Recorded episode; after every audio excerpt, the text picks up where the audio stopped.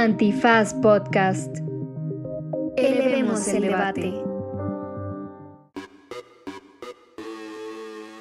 Buenos días, buenas tardes, buenas noches, bonita madrugada o cualquiera que sea la circunstancia temporal en la que se encuentren ustedes escuchando este podcast. Y en este Derecho Remix, no se vaya, aunque hablamos de la Guardia Nacional, le dimos una jiribilla distinta a la Guardia Nacional y la violencia desde el análisis ya conocido de Derecho Remix. También para quienes le siguen a la América, no faltó la carrilla en contra de Miguel y Dick Shell. Y platicamos un poco de lo que pasó en Estados Unidos con esta redada del FBI a la casa de Donald Trump en Florida. Y cuáles son las multas para quienes tienen perros en la Ciudad de México y no los pasean de manera diligente. Así que quédense porque es un episodio que tiene análisis, un montón de dato coctelero. Incluso yo diría que trae la recomendiza a lo largo de todo el episodio. Se puso bueno, tiene su risa, tiene todo porque esto es Derecho Remix. Divulgación jurídica para quienes saben reír. Con Ixel Cisneros, Miguel Pulido y Andrés Torres Checa. Derecho Remix. Bienvenidas, bienvenidos, bienvenides, bienvenidos a una emisión más de Derecho Remix que en este agosto está celebrando su quinto año de transmisiones por la vía del internet. Desde hace cinco años colapsando el internet cada que sale un episodio de Derecho Remix. ¡Qué bonito! Muy bello. Sí, la verdad es que ha sido una gran experiencia y como ya lo hemos dicho en otras ocasiones, sería imposible sin eh, grandes aliados. Uno de ellos, eh, Andrés Vargas Russo, que creyó en este proyecto y que, que fue el productor y showrunner durante mucho tiempo. Eh, también el abogado más laureado que compartió micrófonos aquí con nosotros.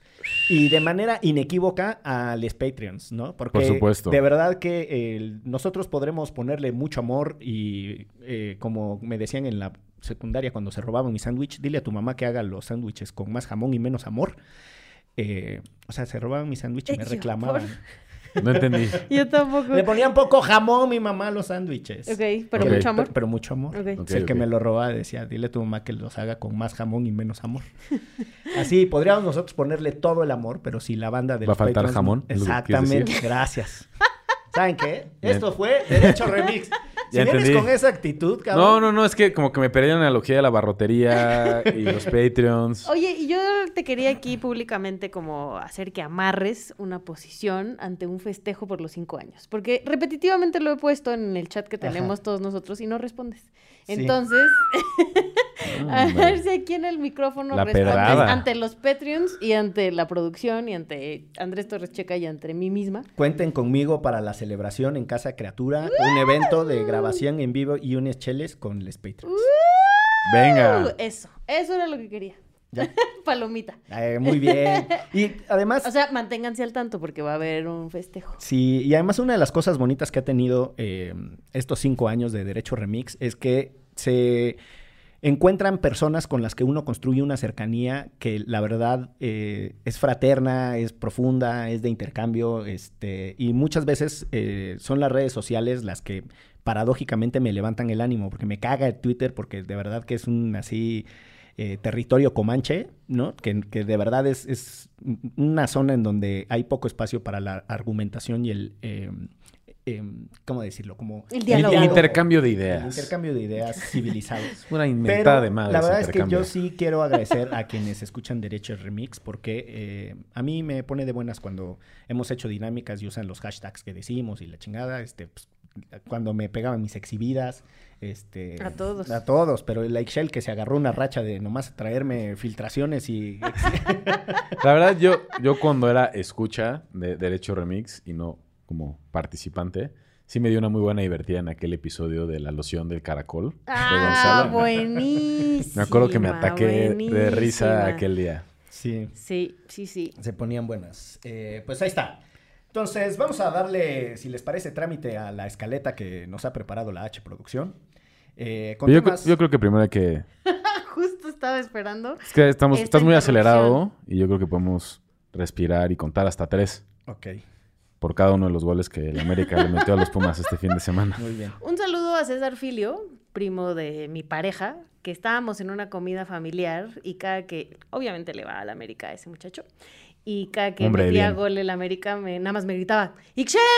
Y me hacía la seña de uno. Y luego, eh, porque más estaba del otro lado del salón. ¡Ixchel! Dos. ¡Ixchel! Tres. Y están revisando un penal. Y yo, ya cállate, cabrón. Estamos aquí festejando a tu primo y tú molestándome. Bueno, aprovechando también le mandamos un saludo a Diego Valdés, al Cabecita Rodríguez, a Alejandro Sendejas. Ya que estamos en Y también a Dani Alves, porque es como si Pumas jugara con 10, caray. Sí, lo que sabe cada quien sí. Pero bueno, ya tuviste tus 17 Pero bueno, segundos cambio de tema. Por ahora. de gloria eh, parafraseando a Andy Warhol. Y si les parece, ahora sí procedemos a eh, desahogar los eh, asuntos de mérito que nos ha puesto aquí la H Producción. Y el primero de ellos, para no variar, es la Guardia Nacional. Puta, la Guardia Nacional y la militarización es como... Nuestro esas- Patreon, ¿no? Nos Sí. da de comer. Cada 15 días andamos hablando de la Guardia Nacional. Ojalá por lo menos nos dieran algo para comer. Ay, por favor, producción, hablen a la Guardia Nacional y que estamos haciendo muchas menciones y mándenles una factura, porque... Mínimo. A ver si no se quieren caer con algo. Pues nada, que entre otras cosas, el 16 de septiembre se va a hacer el pase de estafeta del mando civil de la Guardia Nacional a la Sedena.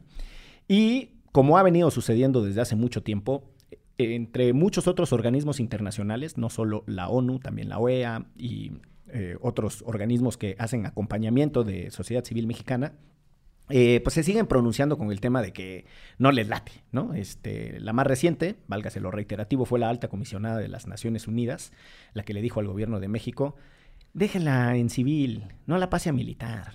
Ándele. Ándele, de cuates. No sé así. No sé No sea ¿qué le cuesta? ¿Qué le cuesta? Compitas. Y pues nada, como que parece ser que ese asunto ya tiene un derrotero definido. Va a haber muy poco margen de maniobra. El presidente Pues solo aventarse, o sea, la, la constitución, ¿no? Básicamente. O sea, para que se tarden años en decidir, pero. A ver, si hacemos un peque- una pequeña recapitulación y recordamos dónde estábamos parados antes del ¿Y tú inicio. dónde estabas ¿Tú dónde Peña- estabas? Cuando ese gol. No, no es cierto. Eh, no, cuando estaba Peña Nieto estaba la ley de seguridad interior. Estaban empujando la Y ley. de estaban seguridad interior, empujando- El PRI y el PAN. Es correcto. Hay que decirlo claramente. Y, y la idea ahí era tener una ley que le diera más facultades al ejército, también para realizar labores de eh, Seguridad segu- pública. seguridad pública, o sea, los policías de la calle.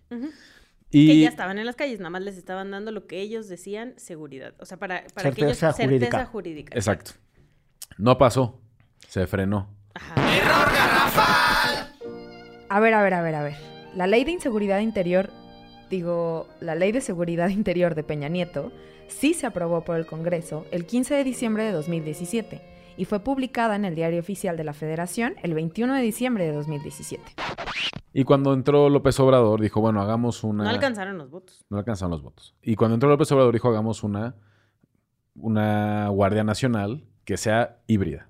Tenga una suerte de elementos militares, pero que sirva también para capacitar algunos elementos civiles y que siempre esté bajo un mando civil. El gran, los grandes logros entre- en esa reforma eran dos, que decía, dice específicamente que tiene que tener un mando civil ¿Es correcto? y que en el 2024 las Fuerzas Armadas regresarían a sus cuarteles. Exacto, la idea era una transferencia de capacidades del ejército a las policías para que paulatinamente el ejército pudiera ir regresando a los cuarteles y la policía se quedara bajo esta nueva institución llamada la Guardia Nacional. Exacto. Pero no ha pasado eso. Y hemos Y platicado contrario. en este espacio un montón de veces, porque cada rato hay noticias, que no hay suficientes elementos civiles dentro de la Guardia Nacional, que la mayoría se componen por elementos que antes eran de la Sedena, que no han hecho los entrenamientos como para capacitarse en lo civil. Y además, al, al presidente López Obrador, pues le, le gusta el ejército y le tiene confianza a esta institución sobre otras. Entonces, ya como la última estocada de lo que muchos venían adelantando, es que eh, López Obrador va, va- va a intentar im- impulsar un decreto que oficialice eh, que el mando no sea civil y que el mando dependa de la Secretaría de la Defensa Nacional, el mando de la Guardia Nacional.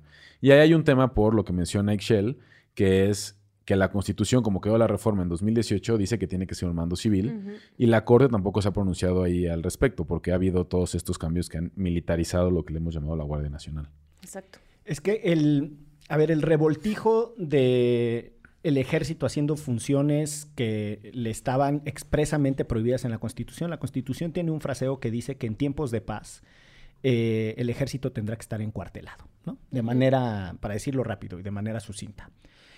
Sin embargo, desde los tiempos de Salinas, primero de manera muy discreta, pero de manera más eh, notoria en el gobierno de Cedillo, el ejército empezó a hacer tareas de seguridad. En Y- los retenes. Exacto, primero con los retenes. Ixchel y yo hicimos un videíto hace mucho, ¿te acuerdas? El de... ¡Qué loco! Muy loco. Sí. Creo que Porque- ya lo recomendamos aquí en una recomendiza también para que lo vieran. Hay, hay que buscarlo y hay que rescatarlo. Lo que sucede es que si uno va a leer los periódicos de finales de los noventas, con Cedillo de presidente, con Felipe Calderón de presidente del PAN y con Andrés Manuel López Obrador de presidente del PRD, las discusiones eran darle más atribuciones al ejército para que resolviera el problema de seguridad, porque con lo que teníamos no salía.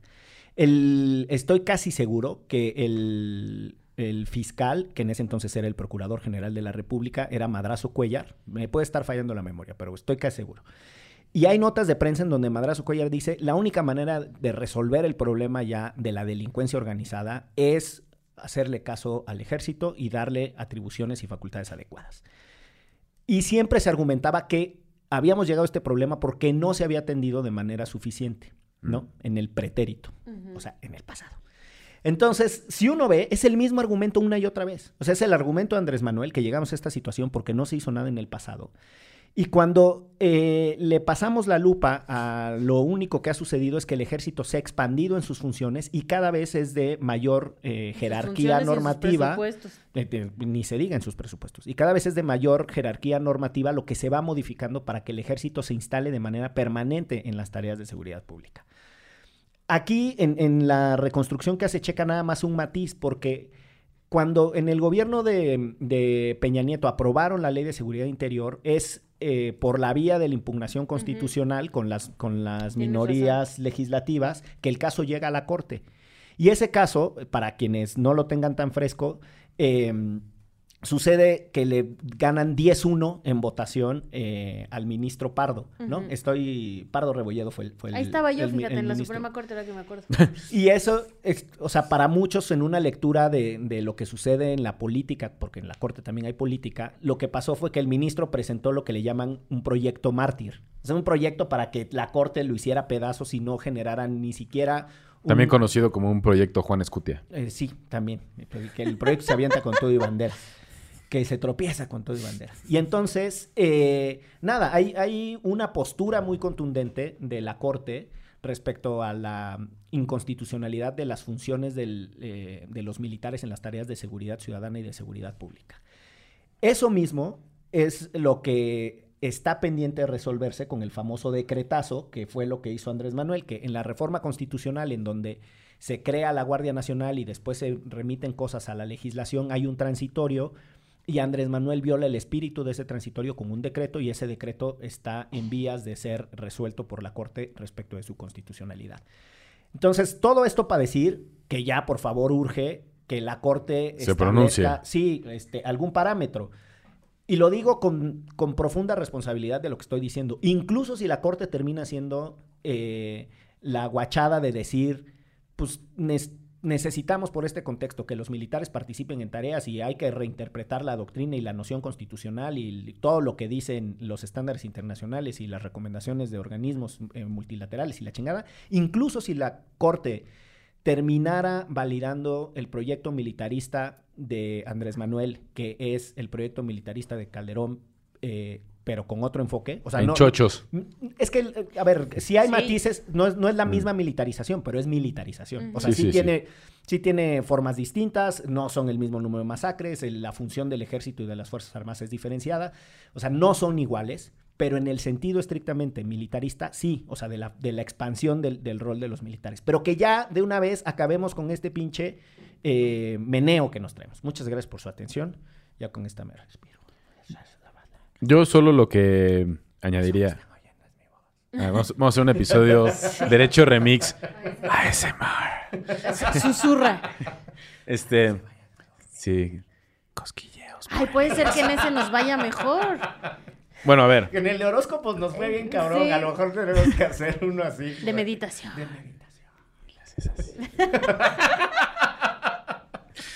Ay, Pónganse No, serios, que estamos hablando de la seguridad pública del De país. repente. No, el tema, bueno, a mí el que me preocupa que también es uno de los de, de los monotemas, monotemas. De los monotemas de esta mesa es el abandono a las policías, en donde no es nada más, ay, pobrecitas policías, se les está abandonando. También es donde hay, en, pues, sobre todo policías locales y municipales, donde hay un montón de corrupción. Son, hay un montón de policías que han estado involucradas en casos de desapariciones o de otro tipo de violaciones a derechos humanos. Y que el abandono sistemático de, de esos cuerpos policiales permite que se sigan llevando a cabo estas prácticas violentas. Entonces, en vez de voltear allá y corregir eso, es muy fácil lavarse las manos y pensar en estas estrategias centralizadas de que si gotea todo desde arriba, todo se va a corregir. Y donde yo nada más agregaría que el que estén los militares haciendo labores de seguridad no quiere decir que los militares no violen los derechos humanos, al contrario, y además es una, o en las Fuerzas Armadas en general, y además es una de las instituciones mexicanas más opacas en Eso el país. también lo Entonces, no rinden cuentas, no sabemos en qué se gana la, en qué se gastan la lana, y cuando matan a la gente, no, no, o sea, están todo el tiempo negados a, a rendir cuentas y a, y a poner sobre todo a los grandes militares, jefes militares que dieron las órdenes para, para estas violaciones graves a derechos humanos, este, a la, con la justicia, ¿no? Entonces, con esto no se ha resuelto. Es- esa es la cosa. O sea, después de todos estos años, después de todos estos sexenios, tantas personas en el poder, la seguridad militarizada no ha funcionado. Cada vez hay más violencia en este país y no, no nos están dando una respuesta de ningún partido político, de ningún color, y solo tienen esta respuesta que no ha funcionado. Yo, yo creo que cuesta mucho saber si cada vez hay más violencia eh, o si las formas de violencia cada vez son más frecuentes, o sea, que los episodios eh, de exacerbada violencia suceden en intervalos más cortos, o si las formas de violencia son más Pero sí hay intensas más, o más por lo menos dramáticas. hay más muertos y más personas desaparecidas. Es que en es- el acumulado, porque también es verdad que ha disminuido en esta gráfica muy famosa de cómo se disparan los homicidios por cada 100.000 personas a partir de 2006. Luego, entre 2012, 2012 y 2014, algo muy extraño porque esa pendiente baja. Y luego, después de 2014, se dispara. Sigue en aumento a partir del sexenio del López Obrador, pero del año pasado para, para acá ha ido bajando esa, esa tasa. No sabemos cómo va a acabar este año y tampoco sabemos si estas curvas son constantes en, en- términos de cómo vayan a decrecer. Pero es, yo también estoy de acuerdo con Miguel que a lo mejor en números absolutos hay más muertos, por supuesto, pero en estas proporciones y estos cambios sí ha habido unos cambios muy interesantes que no entendemos del todo o no hemos profundizado del todo en ellos. Para mí ese es parte del tema, porque el, el argumento que a mí me parece fundamental de lo que dice Ixchel es, esto no ha funcionado. O sea, porque estructuralmente están ahí las cosas. Los episodios de repente se reactivan por cosas que, que no sabemos. Ay, tuvimos un fin de semana del cual vamos a hablar. Exactamente, que es Horrible. El, el segundo punto que está aquí eh, en la escaleta que hizo Clara Sofía, dice dos punto. Ola de violencia en México. A punto. Hola con Martes H. 9 de... es que fue al ITESO, güey. Con H también. Órale, dice.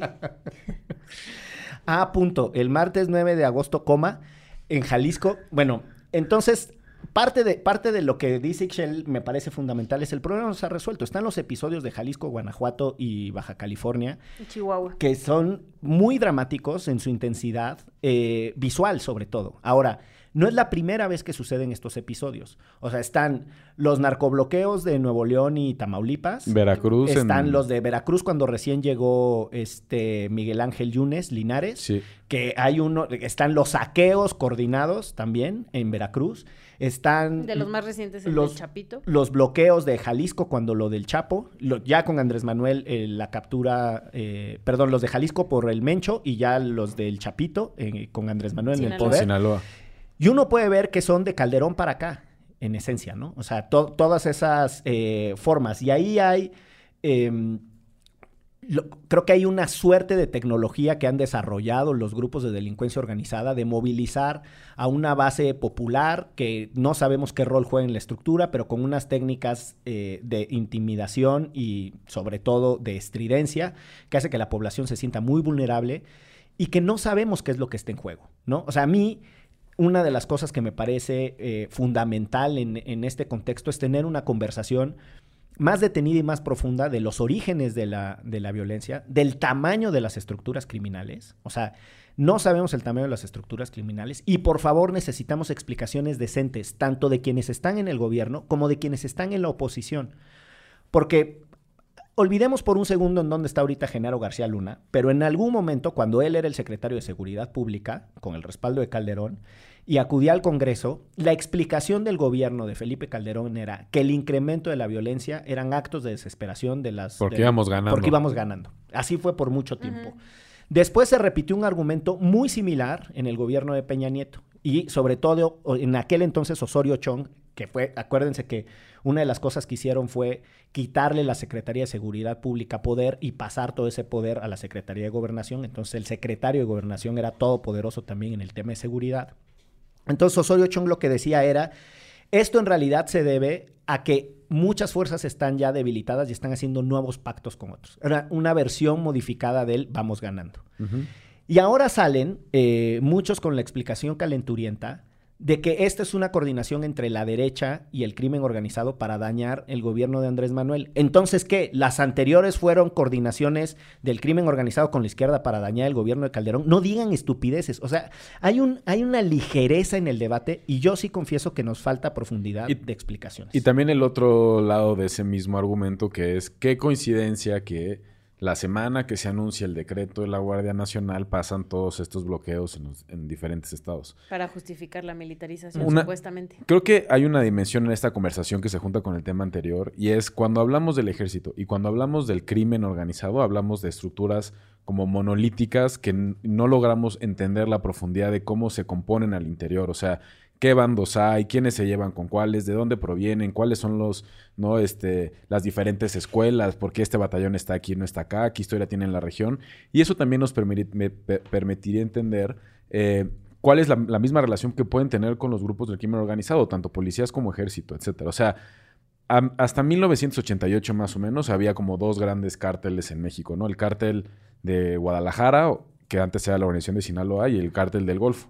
Y después de la guerra contra el narco, o esta guerra, esta mal llamada guerra contra el narco en 2006, lo que nos ha dado estos enfrentamientos directos es un montón de células que han ido atomizando estos dos grandes este, como bloques del crimen organizado y no los conocemos bien. O sea, no sabemos que si la familia michoacana, que si los caballeros templarios, hasta dónde evitaron, hasta... El cártel Jalisco Nueva Generación, los Ajá. Zetas. Y luego las organizaciones locales, por ejemplo, en Morelos, que los Rojos, que Guerreros Unidos, que no sabemos para quiénes operan, cuándo dejaron de operar, cuáles siguen. es- La Unión Tepito aquí. la Unión Tepito, el cártel de Tláhuac. O sea, todos esos tipos de... Todas esas es- es- estructuras de, de crimen organizado no las conocemos. Y entonces es fácil decir es que todo está coordinado en un país gigante.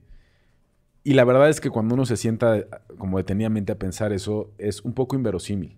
Yo, en mi opinión, o sea, me cuesta mucho trabajo creer en las teorías de la conspiración eh, y en estas como cosas de que todo se acomoda para o echarle la culpa a López Obrador o para hacerle el mandado a López Obrador. A mí me cuesta trabajo. Pero está muy de moda o estuvo muy de moda durante el fin de semana este tipo de comentarios. Sí, o sea, e- incluso si nos vamos como a la parte histórica, ¿no? Este personaje de mi Miguel Ángel Félix Gallardo, que igual ya habíamos hablado acá cuando lo de Caro Quintero, que logra como esta unión de los cárteles, como vamos a unirnos para ser todos poderosos en el país, este que tampoco no fue fácil, ¿no? O sea, no fue como que todos dijeran, ay, sí, vamos a unirnos de la noche a la mañana. Honestamente, ahora se ve mucho más lejano, ¿no? O sea, y además el poder que han, eh, pues sí, que tienen, ya no solo el crimen organizado como organización, sino sus vínculos que tienen con el gobierno, pero no solo con el gobierno mexicano, sino con los gobiernos de otros países, cada vez son más y más poderosos. Y también el poder corrompe, y también por eso cada vez hay más y más células, porque todos quieren tener más poder y todos quieren tener más territorio y todos quieren tener más dinero, evidentemente. Sí, a, propósito de esto que dice Sixel, el tema de las, lo que en su momento se conocían como las narcocumbres, que eran estas reuniones Mm. para acuerdos entre capos de, que controlaban ciertas regiones, zonas o incluso algún tipo de, de servicio o algún tipo de economía criminal. Eh, sucede mucho, ¿no? Y son las guerras fraticidas al interior de los cárteles cuando tiene que haber sucesiones y su, ¿no? En su momento pasó con lo del Señor de los Cielos y quién se quedaba ese cártel y que si debil- debilitas a uno, eh, qué pasa con los otros. Hay, hay una consideración real eh, del equilibrio de, las, de, eh, de los grupos criminales en donde hay un balance. O sea, la teoría de juego se utiliza incluso para eso, ¿no? O sea, si tú te metes demasiado con un grupo, generas una distorsión que, eh, que después es problemática. Hay un libro que se llama La Sexta Disciplina que empieza eh, explicando que la violencia en Nueva York puede estar eh, directamente relacionada en realidad con hechos de detención de capos de droga en California, que lo que hace es que encarece, genera escasez, no sé cuál, bla, bla, bla, y después eso termina por la cadena de, de consumo, que no sabemos en dónde está, termina generando eh, consecuencias e impactos que no siempre se tienen a la vista. Y dos cosas sobre, un- una sobre lo de la narcocumbre. Ricardo Rafael escribe una columna en donde dice, esto está directamente relacionado con la sucesión al interior del cártel Jalisco Nueva Generación. Eh, el Mencho está malito, viene el momento de sucesión y a los grupos, a ciertos grupos locales, no les gusta la imposición de su yerno. Entonces Y- están peleando exacto. por ese puesto. Y ahí eh, Ricardo utiliza una frase que es muy potente, que es que más peligroso que el crimen organizado es el crimen desorganizado, ¿no? Y esto de las narcocumbres, por ejemplo, no es una, no es una cosa solo de México. En, en Estados Unidos eran muy famosas. Mario Puzo las, las recupera en, El, Padrino. Claro. Pero eh, un personaje nefasto eh, e intragable de estos tiempos, eh, el abogado de, eh, de Donald Trump y eh, antes eh, alcalde de Nueva York, nótese que se me fue su nombre, Rudy. Rudy Giuliani, Giuliani. Rudolph Giuliani fue muy famoso a inicios de los 80 eh, porque siendo fiscal eh, de Nueva York, eh, inició con, con esta legislación que tienen de la, de la ley FICO, que es para la afectación de grupos criminales. Eh, cuando trabajan en red, iniciaron un, proceso de investigación y de identificación de capos y los cacharon eh, acudiendo a cumbres del crimen organizado de la mafia italiana de Nueva York. O sea, lo que quiero decir es, suceden miles de cosas eh, al interior del crimen organizado que no tenemos tenemos, ni idea. ni idea. Claro. Eh, y entonces desde la calentura de puedo tuitear cualquier pendejada, querer dar explicaciones, o sea, es lo que hacen muchos supuestos opinólogos y analistas. Y la verdad es que es muy complejo. De mí no vas a estar hablando, ¿eh? o bueno, si quieres. Y la, la otra... Porque eres mi jefe. Ah, pero aquí venimos como pares. Aquí es horizontal. Pero todo lo que diga ya se lo cobro cuando soy su jefe. Pero aquí entramos como pares. Exacto. Esas burlas de la América quiero que se las cobres doble, por Uy, favor. vas a ver, vas a ver cómo va a tener de carga de trabajo este muchacho. Lo siento, Alina, si no es a tu novio por un, un par de meses, para que se le quite lo burloncito. Bien. No, pero la, la otra parte que, que me parece medular de lo que dice Checa es que el ejército tampoco es monolítico. Y tampoco tenemos explicaciones claras y profundas de lo que sucede en el ejército. Ustedes recordarán que cuando Medina Mora era procurador general de la República inició una cosa que se llamó la Operación Limpieza. Y entonces terminaron en el bote personas de la Procuraduría, entre ellos eh, un, el titular del aceido de apellido Mandujano, que acabó en el bote y luego salió del bote, de verdad, acabó en el bote el, el titular del aceido, y después salió del bote para ser eh, asesor, coordinador de asesores de, eh, de, la, de la hermana de Bernardo Gómez, perdónenme el, que se me fue el nombre de la procuradora. Ah, Areli, Areli. de Areli Gómez. Eh, y, o sea, como en, en esa de la operación limpieza, acabaron un montón de militares. Hay un militar de apellido Dualde que estuvo muchos con- condenado. O sea, la cantidad de acusaciones que se hacen en el ejército de que por las disputas de zonas militares, quién es el siguiente secretario de la Defensa Nacional, terminan agarrándose hasta con la cubeta y se dan durísimo. O sea, el propio general Gallardo, en paz descanse, que llevó un caso ante el sistema interamericano porque quería crear un ombudsman militar, él dice que parte de la razón por la que lo acusaron de haberse robado unos caballos era porque él quería tener Fiscalizar, un ombudsman, eh, claro. ajá, tener un ombudsman militar. Entonces, el ejército no es monolítico, no es monolítico ni siquiera para lo bueno, o sea, se disputan hasta el presupuesto, se dan por las zonas militares, quiero insistir, o sea, no sabemos demasiado del ejército tampoco y creo que parte del problema es ese Y cada vez les damos más poder. y más dinero y más chingaderas y ya nada más por eso vámonos a una pausa. Pero, perdón, es Ah, que, más. es que sí, creo que vale la pena aquí mencionar. también- Ya me hiciste jerárquico. enojar. Antes- bueno, para sacarte una sonrisa, o no sé si te voy a hacer enojar más. no a ver, probemos. No, no, la alcaldesa de Tijuana, Ah, Ah, sí. que se voló la barda en su, en su conferencia de prensa, o no sé, video, post, no Pero además con los, con los militares. Con los al militares lado. allá al lado, sí tiene ahí a tres militares escoltándola y a un pelón que no sé quién es, que está allá al lado. Este, este, Que, que dice como, oigan, cárteles, la neta no se pasen de lanza. Solamente tengan represalias contra quienes no les pagaron el uso de suelo. Pero dice las facturas, o sea, Las además facturas. Cóbrenle las facturas a Es quien que- se las deben o algo así. Es que luego ella, ella recauda impuestos ahí. Ese es el punto. Exacto, luego va y le dice, ¿cuánto, ¿cuánto es tu IVA por la factura Iba a, que te pagaron? iba a poner, No, me este, pareció una locura, la verdad. Así ella diciendo como, oigan, ya estuvo bueno, solo... Solamente chinganse a la, a la peluquera o así a la barrotera que no les pagó uso de suelo. Ya los demás, ¿qué culpa tenemos, no? Dejen a la población civil. Porque, pero además, hablando de la población civil, eh, la gente estaba muy asustada. ¿no? Obvio. O sea, yo tuve la oportunidad de hablar este, con personas en Tijuana y eh, muy asustados, pero además nadie les ayudaba, no había transporte público, la gente dando aventones a otras personas porque todo el mundo iba caminando así en las carreteras o en las principales calles porque no había transporte público. Había un, este, según las reporteras de allá, un toque de queda, eh, o sea, un autotoque de queda, ¿no? La gente se escondió. Y, y de todo eso no, o sea, no hay nadie que lo esté trabajando, ¿no? O sea, como la policía de proximidad, las, los propios, o sea, ves a la alcaldesa diciendo estas cosas, pues dices, no, pues No, estamos, vámonos. estamos fritos, ¿no? O no, sea, a cerrar ya- el changarro, o sea, Sí. nadie salga a la calle. Sí, Es no, que es- la es- desilusión total. Que es complicadísimo. También alguna vez hablamos de la, la dificultad que tienen las autoridades locales para lidiar con estructuras criminales que son en presupuesto, en capacidad de fuego, incluso hasta en arraigo local. O sea, de verdad que el, el capo local puede tener más arraigo que ciertas autoridades Ah, eso eh, sin duda, y legales, yo ¿no? soy Es- testigo en- de ello. En ciertas zonas. Entonces, ¿desde dónde los enfrentan? Y no es por eh, romantizar eh, la, complejidad que enfrentan algunos y decir, ay, bueno, pobrecitos, que se valga todo y salir a decir, solo chinguense a los que nos pagan las facturas. Pero el otro extremo es la inocentada de pensar que hay autoridad, o sea, de negar que hay autoridades que tienen que negociar con el crimen organizado. O sea, esa es una realidad no solo de este país, es una realidad de la gobernabilidad en países que tienen estructuras criminales demasiado grandes. Le sucede a los japoneses, eh, le sucede a los, los italianos yakuza. con los yakuza, exacto, le sucede a los italianos con la cosa nostra. O sea, es- son, hay países que tienen estructuras criminales demasiado densas y para las autoridades locales que van a salir así... No, este, bueno, es que regresamos a la historia de cómo están las policías como Chuck- locales. como Chuck Norris, ¿no? Así de yo solito contra el crimen organizado. No, ahora... Ese es, ese es buen meme de 2010, ¿eh? No, pero además también en estos días salió esta nota de Lorena Sánchez Vargas, alcaldesa de Saluya de Alemán en Veracruz, que denunciaba que estaba siendo extorsionada por el crimen organizado desde que llegó y que ahorita tenían secuestrado a su hijo, ¿no? A su hijo.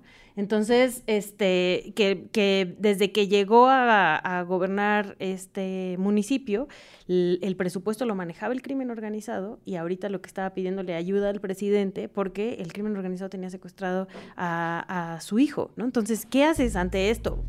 No, sí está muy caro. Ahora sí nos permites ir a una pausa. No me mandaste con ninguna sonrisa ni Yo me estaba riendo, pero ya Ixchel me dio para abajo otra vez. Haz una pausa en esto, ¿qué es? ¿Derecho? Remix. ¿Te apasiona el universo? ¿Quieres enterarte de los estudios más recientes? ¿Quieres conocer a las personas que dedican su vida a la astrofísica? Entonces, estás en el lugar adecuado. Tras los fotones, un podcast de astronomía con Gloria Delgado Inglada y Diego López Cámara Ramírez, en colaboración con Antifaz. Disponible en cualquier plataforma para escuchar podcast. Regresamos a Derecho Remix con otra nota que también anduvo rondando todos los medios de comunicación nacionales e internacionales y es de cómo el FBI entró a la casa de Trump en Florida. Y pues como tenemos a un internacionalista aquí, pues tú nos vas a dar la historia, ¿no, Checa? Mijito, tú que estudiaste Relaciones Internacionales, ¿cuál es la mejor estrategia para Risk? No, la, la- la verdad es que yo sé que Miguel tiene muchas ganas Para de contar esta para- historia. Porque está trabajando en una biografía no autorizada de Donald Trump. Sí, por favor, no te quiero robar las qué? No luces. te quiero robar el spot. Yo, yo pensé que el americanista andaba filoso hoy en No, los temas no. internacionales. No, andaba recuperándome del festejote que me armé después de aquel tercero. Pero esto fue como el Que viernes. te caiga mal al hígado todo. Pero es que ya se me olvidó lo que estudié. Pero está buena esa de tú que eres internacionalista. ¿Cómo le hago aquí en el Catán? Porque me, está, me está sobrando mucho trigo. No, ese Catán es más para admiración pública, porque es así localito. Pero pues hay una parte ahí de intercambio. entre- Pero es el mismo entre pueblo. potencias. ¿Es el mismo pueblo? Sí, en el, en el Rey sí son Sí, son diferentes países. países. Ah, siempre Ajá. pensé Si que en Catán eran... eh, Si eres Sri Lanka, ya chingaste. No, lo mejor en el RISC, mira, les voy a pasar un tip. Yo que estudié Relaciones Internacionales, eh, el mejor lugar para empezar en RISC es en Australia. Ok. Y ya, ahí, de Ahí te quedas. Ahí te trincheras. Ahí y te trincheras y te esperas un ratote en lo que se están partiendo la madre ahí en Rusia, no sé qué. de- en la frontera de Rusia con Europa. Ajá, tú estás ahí, te esperas, te esperas, vas cobrando tu tarjetita y tus soldados, así un Y buen rato, ya que repente- todos están valiendo madres, ya. Entras. Entras, entras. Sales. Ahí Victorioso. está. Por eso cuando jueguen con ¿Ya Checa... ven cómo sí deberíamos de preguntarle estas cosas de internacionalistas? Eso y lo de Trump, ahí está. Lo debes de saber. A ver, si estuvo usted distraído como Andrés Alfredo Torrecheca toda la semana y no se enteró, da la casualidad de que el FBI hizo una mm, inspección domiciliaria a la casa del presidente Trump. Y se llevaron unas cajas con un montón de archivos que el presidente se llevó de la Casa Blanca a su eh, resort en Florida, Mar a Lago, ¿no? Llama. Maralago. Ujú. Y pues nada, que se armó la rebatinga. Enseguida los republicanos empezaron a decir que esta era una república bananera en donde estaban utilizando a las instituciones para perseguir al principal opositor y al seguro candidato de los republicanos en el 2024. Eh, los demócratas empezaron a decir que no chinguen, que no sabían nada, que, que- que se esperaran a que las autoridades Incluso hablaran. Joe Biden salió a decir que... Y, y ahí pasó algo muy interesante porque Garland, que es el, eh, el fiscal de Estados Unidos, el abogado general, él había sido nominado por Obama para ser eh, ministro de la, de la Corte y fue cuando los eh, republicanos le negaron el voto diciendo que ya le faltaba poquito para terminar, que no anduviera poniendo justices, ¿no? Que la chingada, que, el- que se esperara al siguiente presidente. Y luego los republicanos le hicieron la eh, trastada a La los jugarreta. demócratas, la, la jugarreta y les impusieron los justices estos de los que ya hemos hablado, entre ellos Kavanaugh. Pero bueno, volviendo al punto de, de por qué es interesante lo que hizo el, el- el fiscal general de Estados Unidos, es porque dice, a ver, espérense, o sea, hay un caso, está suficientemente documentado, y tan sencillo como vamos a liberar, vamos a desclasificar los archivos, on, unsealed, vamos a abrir los expedientes y que la gente sepa qué es lo que se está buscando y por qué se está buscando. Y entonces eso cambia totalmente la narrativa porque los abogados de Trump ahora que empezaban a decir esto es totalmente inaceptable y no le notificaron a la abogada y después están los documentos donde la abogada estaba con el FBI antes de entrar a la casa de Trump.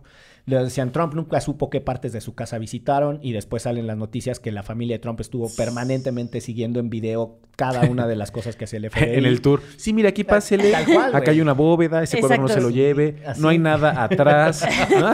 Si bajas este libro, se abre Sí. esta puerta. Si bajas este libro, no se abre esta puerta. que, oh, se está abriendo así. Y luego hay una cosa que, que es fundamental, que es ya la parte técnica de lo que está en disputa, que es si el presidente tiene el poder de desclasificar los archivos de manera general y absoluta, absol- así, absoluta, absoluta. Que si él dice todos estos archivos son públicos, él tiene el máximo poder. Y entonces, eh, eso los hace caer en otra contradicción, porque eh, empiezan unos abogados, que ya nadie ide- identifica quién sí, quién no es la defensa de Trump, a decir que sembraron archivos. Mm. Y luego dicen, pero sembraron archivos clasificados. Y luego dicen, el presidente no puede cometer ningún delito porque él tenía el poder para desclasificar absolutamente todos los archivos. Entonces desclasificó los archivos y se los llevó. Pero ¿cómo desclasificó archivos que el FBI le iba a sembrar? O sea, ¿cómo sabía que el FBI le iba a sembrar esos? Están en O sea, ya están como el meme de Spider-Man, así de que se apuntan Tal todos. cual, está en una guerra de narrativas muy complicada la defensa de Trump. Y, y cierro con dos cosas que me parecen medulares ahí, incluso como por, por consideración comparada. Están, están trayendo mucho el tema de Nixon y no sé a quién se les ocurrió en Fox News hacer, retomar a un personaje tan sucio como ese cabrón para decir una frase que, que se hizo muy famosa de Nixon, que es que cuando lo hace el presidente, nada es ilegal. O sea, es decir, todo lo que hace el presidente de Estados Unidos, por ser el presidente de Estados Unidos, Sí, es legal. sí saben cómo acabó ese presidente, ¿no? o sea, porque Sí, Si no, no, pues bueno. hay harta película. Si no hay que una ver. película- O sea, tuvo que ser indultado por Fort Wood. Está entre otros. Watergate. Watergate. no, todos los hombres del presidente. eh, Esa es la de Watergate. es- y está la de mm, la de Frost, que es el periodista Ah, este. Frost contra Nixon. Contra Nixon. Y hay una que se llama así. Nixon, ¿no? Y está la biografía de Nixon que hace... Pero la mejor es ser, ¿no? Todos los hombres del presidente. Una setentera, ahí es buenísima, muy buenísima. buena. Es un peliculón. Pero bueno, total que entonces, ahora el debate es si el presidente podía decir, dado que yo soy el presidente, me llevo todos estos archivos sin pasar por el proceso de desclasificación. Todos los expresidentes de Estados Unidos se llevan sus archivos a sus eh, los centros que ponen que llevan sus nombres, ¿no? El Carter Center, el Barack Obama Center. Y normalmente van a una universidad, ¿no? Es la, es La, la casa de. Fox en Guanajuato. Fox hizo lo mismo en México. Ah, Fox órale. cuando Yo salió... le decía de broma. se- no, Fox cuando salió ya existía en ese entonces el IFI y el cabrón agarró y se llevó un montón de archivos al centro Fox porque él fue el primero en crear un centro biblioteca de Los un de los hijitos de- que nadie ha ido a consultar. Y no, en México no hubo un estudio de qué chingados se, Se llevó, el presidente a su casa. Bueno, eso es lo que está pasando ahorita con Trump. Pero además yo Ahora leí- sí ya entendí, ves, tan fácil que era política local. Pero además estaba yo leyendo un hilo de Dolly Esteves, que es una gran periodista que además tiene muchos años viviendo en Estados Unidos, y dice así, retirar documentos de la Casa Blanca pareciera ser un asunto trivial, pero no lo es. Tras la renuncia de Nixon, el Congreso aprobó la Presidential Record Act en 1978, que volvió obligatoria la preservación de toda comunicación escrita relacionada a tareas oficiales del presidente. Todo este material, clasificado o no, es trasladado el día de la transferencia de poderes de un presidente a otro, a los archivos nacionales, único propietario y responsable de su custodia. Los eh, clasificados reciben un trato especial y son almacenados en un lugar fortificado. No hay precedentes de presidente alguno que haya sustraído ilegalmente material que no le pertenece. Retiro de documentación secreta y súper secreta a Mar-Lago presenta un riesgo de seguridad nacional. Pues es Porque que- puede caer en manos Claro. de enemigos de Estados Unidos. que es lo- Como Donald Trump. Digo, se me ocurre. Ahí se me ocurre. No, es que traen que qué se llevó y que si la ley, porque además de, de la ley del registro eh, presidencial está la ley de espionaje. Mm. Entonces, hay un, es una locura. El, el problema en el que están, de verdad que sí es un, un debate muy folclórico. Pero no deja de ser eh, singular que Fox que quería imitar muchas cosas de la cultura de Estados Unidos. En Estados Unidos es una tradición que a quienes fueron presidentes se les siga diciendo siempre presidentes. Eh, o sea, no se refieren como al expresidente Trump, es siempre el presidente Trump. Y Fox quería que se le diera ese trato, ¿no? Luego Fox creó su cosa esta del centro Fox, en el que se llevó, les digo, millones, millones de archivos y fotocopias, y que no- nadie lo clasificó ni lo desclasificó. El IFAI no tenía la capacidad en ese entonces. Yo me acuerdo que en algún momento platiqué con María Marván, que entonces eh, había, era, era la presidenta del IFAI, y le decía, oye María, pero ¿en qué momento van a revisar todo eso? Y decía, pues no hay manera. O sea, no hay manera que, que- que el- el- esta institución se ponga a revisar todas las cajas y pues nada, pues, nada, se las llevó. se, las- se llevó eh, los archivos y también eh, Juan Pablo Guerrero Amparán, que había sido eh, comisionado de esa época, decía, pues sí, o sea, la verdad es que nos puso en un apuro y lo más rápido fue trascenderlo, ¿no? Porque pues, ¿quién se iba a poner a decirle a Esta un presidente saliendo que Sí. tenía que clasificar o desclasificar la información? Vamos, y me- era muy nueva nuestra ley, tenía cinco años.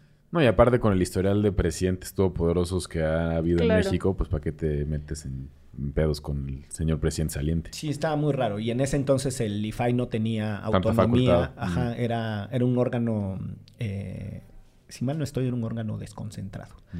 Eh, después le cambiaron su naturaleza. Ya se convirtió en un órgano autónomo y finalmente en un órgano constitucional Un saludo autónomo. nuevamente al abogado más. Ah, que ahora es, ahí, por cierto. Desde el- los sótanos Está, Está está bien- buscando las cajas. Está clasificando y desclasificando los archivos de Andrés Manuel para cuando se vaya a la chingada. O sea, la chingada es su rancho, pues. Sí, sí, Entonces, sí, sí, sí. ahí va a poner el centro AMLO, en donde van a estar poros decretazos así de... Y el decreto cuando convertía al registro civil en el registro militar. Bueno, que, que también uno de nuestros grandes episodios fue el del decretazo, ¿se acuerdan? Sí. Sí. Cuando hicimos Nos ese express nos fue muy bien. Entonces, muchas gracias, señor presidente. Sí. Sigue haciendo decretazos porque mantiene viva nuestra audiencia. Y porque la Guardia Nacional nos paga las facturas. este... Ojalá nos pague ya de pérdida de todo lo malo, ojalá nos pague una lanita. Y bueno. la fiesta de Derecho Remix. Pues hablando de gente que paga y que no paga, no sé si ustedes se enteraron, pero la productora sí porque lo puso aquí en la escaleta. Porque la productora tiene TikTok. La productora es joven y tiene TikTok, tiene TokTik y tiene este FaceTime y tiene todas esas redes sociales. Tiene un tic y tiene toc. tiene- que usan los jóvenes. Tiene, Ya, nadie usa FaceTime. tiene Tweetflix. y Tú dile, que, tú dile que sí. Eh, ok. Entonces, ¿sabes También tiene Skype. Tiene Skype, tiene Tweetflix. Sí. Eh, High Five. High Five. Ay, sí, tiene un montón de amigos en High Five. y tiene un blog en blogspot.com. O sea, es bien moderna ella. Bien le moderna. sabe al internet y habla el inglés. Bueno, el punto está en que nos puso aquí, eh, la muy participativa hoy, Clara Sofía, que hay multas a los paseadores de perritos en CDMX. A punto y seguido. Nuevas multas. A ver, mejor yo les platico. Ah, chingada, Hubo modificaciones al reglamento ¿Para qué de ponen la tránsito. escaleta si no la va a leer uno? Es lo único que digo. No lo tienes que leer así, como Ah. la estás leyendo. Ah, Te metes a la nota y ya luego nos cuentas. Ah, chinga. Este, hubo modificaciones al reglamento de tránsito y a la ley de cultura cívica y entonces Los perros ya no pueden andar a más de 80 kilómetros por hora. no pueden manejar de ahora en adelante. ¿Ya, ya oíste, Buna? Tú, Exacto. se cancela tu, el coche que te iba a comprar. Pelas. No puedes traer a tu perrito en las piernas ni abrazado o perrita. Si vas manejando. Ajá, si vas manejando, porque te van a multar entre 962 pesos y 1924. Ay, Te estoy a favor. También. Tampoco lo puedes traer sin correa, porque ahí te pueden multar con 3.800 varitos Sin correr en la calle. en la calle. A favor. Pero además te pueden arrestar entre 6 y 12 horas. ¿Con tu perro o sin tu perro?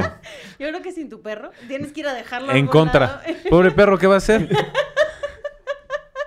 Lo de la correa sí estoy de acuerdo. La verdad es que hay mucha gente que jura y perjura que su perro no hace nada y de repente se agencia la garnacha ahí y pues ya nos ha A pasado. la garnacha o la aceituna. Ya A nos la pasó aceituna. también. Pero mira, ahí hay una cosa con el asunto de los perros sueltos y a mí me sucede mucho con la garnacha. O se La- te atraviesan los coches, también eso pasa. Eso, eso sucede. También. Pero entonces llega el perrito que quiere jugar y pues nada, no saben si mi perro es bravo, ¿no? O sea, es como, ay, si mi perra no es brava, pues la mía sí, ¿no? Punto número uno, no lo deje que se acerque y cuando un perro se acerca a otro invade su espacio.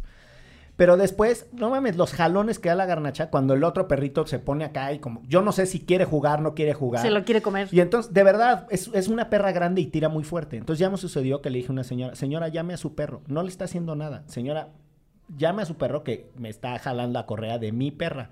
Y entonces me dijo así como, uy, qué amable.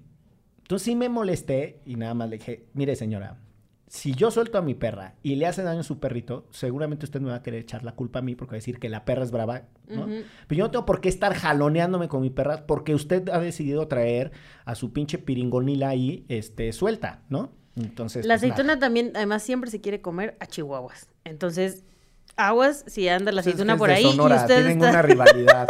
Común es al revés. Le tiene miedo a los perros chiquitos. Está bien grandísimo. Parece caballo buna y le tiene No, miedo. o sea, la garnacha normalmente quiere jugar, no es que les quiera hacer daño, pero yo no sé si de repente el otro perrito se pone nervioso. O sea, hay que tener cuidado, pues. ese No, es el en mi caso sí, la aceituna, de verdad, los chihuahuas le cagan y entonces si ustedes ven a la aceituna conmigo, lo más probable es que si se me suelta, les va a arrancar la cabeza. Entonces, traigan con correa a sus chihuahuas. ¿Qué necesidad tiene uno de A sus chihuahuas y a sus huskies y bueno, a sus sí. perritos de calle. Y En a- mi caso, con mi aceituna. Yo estoy hablando de. Claramente tiene un, un pique con los chihuahuas. No tengo idea de por qué. Pero ve chihuahua y se le quiere aventar a la yugular. Pues ahí está, traiga eh, a su perro con correa, no le cuesta tanto trabajo y así sirve que cumple usted mejor el reglamento. ¿Cuál? Pero además también de ley de cultura cívica. Esa madre. Pero además, si no levantas la popó de tu perro o tu perra, mil cincuenta y ocho, entre mil cincuenta y ocho pesos y tres mil ochocientos pesos. Y también un arresto entre 13 y 24 Estoy horas. súper a favor. O trabajo comunitario de 6 a 12 horas. Yo que vivo y trabajo en el pueblo mágico de Hipster Titlán, también conocido como el eje Roma Condesa. eh, La es- cantidad de popós. Es, pero es desesperante. Entre la gente que no levanta la caca de los perros, que de plano está ahí, ok, bueno, alguna vez a alguien se le olvidó la bolsa, lo que sea. Que aparte, perdón, en Hipster Titlán le puedes pedir a cualquier güey que está pasando, me regalas una bolsita, se me Y fue hoy y te la va a regalar con gusto. Pero bueno, supón así, hagamos una excepción, ok, bueno, ya. Se fue súper angustiado porque dejó ahí la caca y, y se va a ir a confesar de lo mal que lo hizo.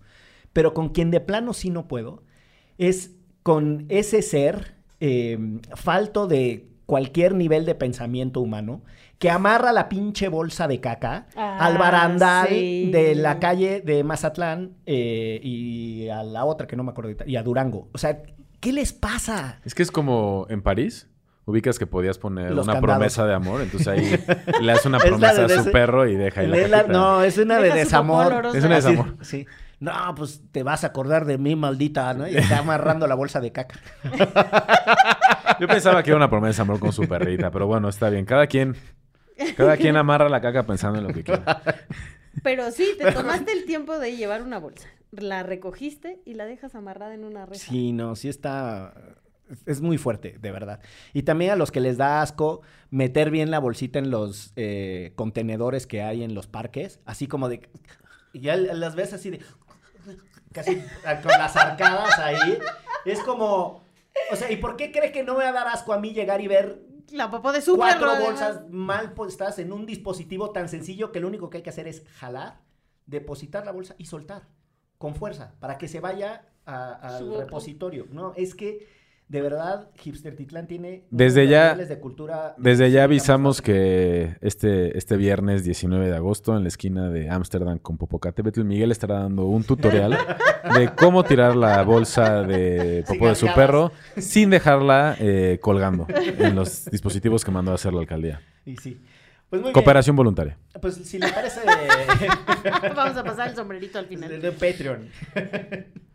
es un- una actividad exclusiva para los Patreons. de- Recoger popos. Y Derecho Remix. Bueno, si les parece, vamos a la recomendiza, ya que estamos hablando aquí de Hipster Titlán, para ponernos bien acá, ¿no, hermano? ¿Me estás arremedando? No voy a aceptar esas faltas de respeto, ¿eh? Chale. Este, yo tengo dos muy buenas recomendaciones. Ya se me olvidaron las mías, chingos, se las dije al inicio. Una es una serie de Apple TV que se llama Ah, ¿te creas? Espérense la de Miguel para la serie de Apple TV. No, yo tengo dos podcasts. Uno se llama eh, Will Be Wild, que sería como Esto estará salvaje, no sé. Que es de. eh, es de toda la historia detrás de lo que pasó aquel 6 de enero de 2021 eh, en la toma del Capitolio en Estados Unidos. Entonces, A propósito de lo que platicábamos de Trump, creo que les puede parecer interesante eh, este podcast que se mete mucho en el rollo de quién fue quien les fue avisando al FBI después de que pasaron los hechos que sus familiares habían participado en él. Está muy bueno. Y el segundo es un podcast de Gimlet Media que se llama Habitat, que es, hace unos años, en 2017, hicieron un experimento en una isla en Hawái en donde simularon una, la NASA simuló una misión a Marte. Entonces contrató a una serie de astronautas que tenían que pretender que estaban en Marte y que si se daban por vencidos y se salían de como el pequeño terreno que habían eh, habilitado, se morían todos. Entonces tienen que estar un año ahí, creo que son ocho astronautas diferentes. Y el podcast, eh, le dieron una, una- la reportera de Gimlet le dio grabadoras a cada uno de los tripulantes de la misión a Marte y va recuperando Que sus historias. era Hawái, ¿no? Que le diera a Hawái, sí, sí, sí. Porque no hemos llegado a Marte. Este, y entonces recupera las historias de si llevan bien, si llevan mal, si hay ahí amoríos, si se empiezan a odiar después de seis meses. Y la verdad está muy divertido. Está muy, muy divertido porque aprendes mucho de cómo son las misiones simuladas y cómo se parecen eso a las misiones reales en el espacio. Y además es como un chismógrafo de gente que no conoces. Es como un Big Brother, pero con gente más lista. Entonces, se los recomiendo. Muy bien. Muy bien. Yo también voy a recomendar dos podcasts. Primero, uno que ya había recomendado acá, pero en este momento de verdad, de verdad, de verdad, escúchenlo. Se llama La Lista, que es de así como suena y es la historia de Francisco Soto, un subteniente del ejército mexicano, eh, que estaba en Saltillo, Coahuila, en un batallón de infantería. Y es la historia de cómo el propio ejército lo tortura a él y a sus compañeros para que se incriminen de varios delitos. Está muy bien contado y justo te da unas pinceladas de lo que significa el ejército y en este caso pertenecer además al ejército mexicano. Y por otro lado, otro podcast que además ya que hablamos de ruso, hay que, este... O sea, de ruso de Andrés Vargas Russo. Exacto, de Andrés Vargas Russo. Que quizás no recuerdo, pero lo mencionamos hace una hora que iniciamos el episodio. por eso, por eso me vino a la mente recomendar Toxicomanía, el experimento mexicano, Mm. otro podcast de Sonoro, que además fue idea de Russo, ¿no? De- salió de su cabecita, y es de cómo uh, en 1940 eh, se legalizaron las drogas aquí en México, ¿no? Todas. Un experimento, todas las drogas. Y también está muy bueno y está muy buen contado, muy bien contado, y te da también pinceladas de lo que pudo haber sido un México Ah, distinto. y, y- y es una historia real. Sí, Sí, sí, sí, sí, sí, es una sí. historia real. Está basado, si mal no estoy, en el libro de Froilán. Este, que- López Narváez. De Froilán López Narváez. Y bueno, a ver, eh, mi recomendación eh, a propósito de cosas que suceden en Estados Unidos y podcast, el de Slow Burn, que hay una temporada precisamente sobre Watergate, pero que es otro enfoque eh, y me parece súper interesante porque trae de una historia que está altísimamente documentada en Estados Unidos, eh, trae una mirada muy, muy singular y de verdad que es muy bonito. Y eh, una película que es la de Mark Felt, eh, que es el, también es la historia de- del FBI en el caso del Watergate. Y Watergate es muy famoso, no solo porque es el nombre de un hotel complejo de oficinas en donde eh, sucedió la, la, eh, invasión a la convención del Partido Demócrata, sino que eh, de ahí surgieron muchos estándares incluso para el periodismo y la Ujú. cobertura de la fuente, las filtraciones, ¿no? ¿Qué pasa con un, con un personaje que filtra información por una razón de interés público a pesar de las ilegalidades? Y el gobierno de Trump, si de algo estuvo eh, lleno, fue de filtraciones, de gente que desde dentro del gobierno se desesperaba una y otra vez y hacía filtraciones en el ánimo de, de una consideración superior. Eh, para entender mm, el doloroso paisaje criminal de este país, el libro de Hijo de la Guerra de, Fernan- de Fernando, de Ricardo Rafael, Uh, buenísimo, buenísimo. Es un libro durísimo. durísimo, Pero durísimo. buenísimo.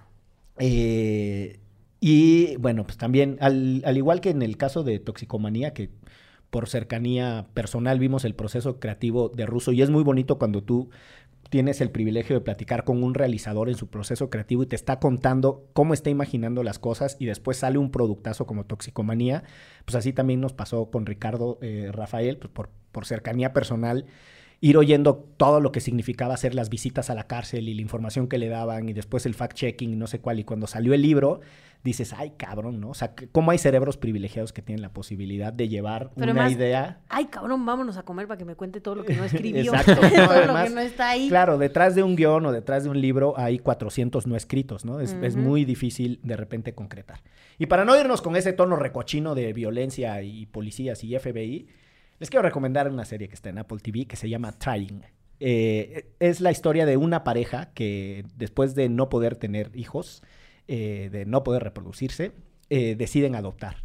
Y está, la verdad es que no, es así un- una extraordinaria comedia romántica, pero sí tiene esta fineza del humor británico. Este, además que las dos actuaciones de los que hacen de la pareja es genial. Yo sí le pongo cuatro estrellas sobre cinco. Este, muy palomera. En el Pero- Miguelómetro. En el Miguelómetro, exacto. Pero además es una mirada muy interesante Four Tomatoes. al, al sistema de adopciones, que ya alguna vez hemos platicado en Derecho Remix. Por ejemplo, Checan una vez nos dio un dato, ochenta y tantos niños adoptados en todo un año en un país de este tamaño. Creo que hasta cosa así. menos, ¿eh? No me acuerdo, pero diste un dato brutal. Este, y la verdad es que, eh, bueno, ahí en, en parte de- detrás de toda esa historia romántica se puede ver pues el pensamiento del el gobierno en función del cual hacen estos procesos de verificación de quién sí y quién no puede adoptar. Pues ahí está la cosa. Si les parece, con esto nos vamos en esto que fue. ¿Derecho? Remix. Divulgación jurídica para quienes saben reír. Con Ixel Cisneros, Miguel Pulido y Andrés Torres Checa. Derecho Remix.